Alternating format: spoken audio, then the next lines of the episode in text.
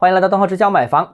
这个近期有媒体报道啊，呃，统计数据显示，看跌房价的人在增加，呃，但计划买房的人也在增加。这个央行刚刚公布了这个楼市意愿调查，之所以有这样一种分裂的情况呢，其实呢和市场政策的分化也有关系。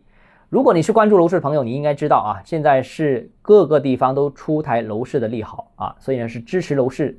呃，发展的，但是呢，你要看到这个房价是持续下跌的，所以你如果看到房价持续下跌的这一个情况，你的预期就会认为房价还会继续下跌，这个也不足为奇。但政策是持续支持，中央的、地方的啊部委的排队处理好，虽然这些利好政策不算十分重磅，但是对市场的信心也会产生一定的影响，所以购房的意愿也有轻微的上升。这里面我要提示大家注意一个啊，购房者意愿提升多少了？提升了零点二个百分点。非常轻微，甚至轻微到我认为已经可以忽略不计的情况，甚至是一些小的波动都会导致这个月度的数据啊发生变化。那所以呢，我们看到媒体报道以这个购房计划的人增加为标题，这个标题多少本身就存在有一点误导的成分。虽然误导啊，但是他还是把它作为一个标题。为什么呢？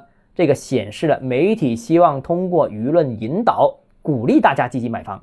从而促进楼市复苏是一种正向宣传，是一种宣传策略。不过，作为宣传的噱头，我认为实际上啊，其实是最近实在是找不到什么能可以鼓舞楼市的内容，所以最终选这个。为什么找不到可以鼓舞的内容呢？大家心里有数啊。好，今天节目到这里啊。如果你个人购房有其他疑问想跟我交流的话，欢迎私信我或者添加我个人微信，账号是教买房六个字拼音首字母小写就是微信号 d h e z j m f。我们明天见。